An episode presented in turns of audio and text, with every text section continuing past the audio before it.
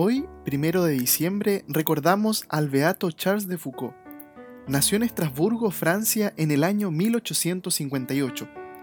Luego de una vida de indiferencia religiosa y de derroche, decide llevar una vida religiosa y austera.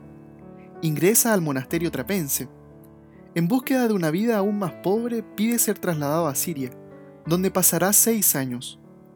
Ya a punto de hacer la profesión perpetua, deja la orden y se va a Nazaret para vivir como lo hizo Jesús. Regresa a Francia donde es ordenado sacerdote y luego se traslada a Argelia.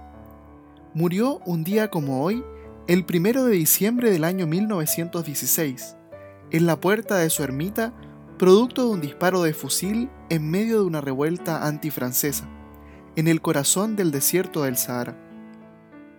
Que el ejemplo de vida del beato Charles de Foucault nos ayude a vivir la pobreza en nuestra vida cotidiana, reconociendo que solo en Dios alcanzaremos la vida plena. Beato Charles de Foucault ruega por nosotros.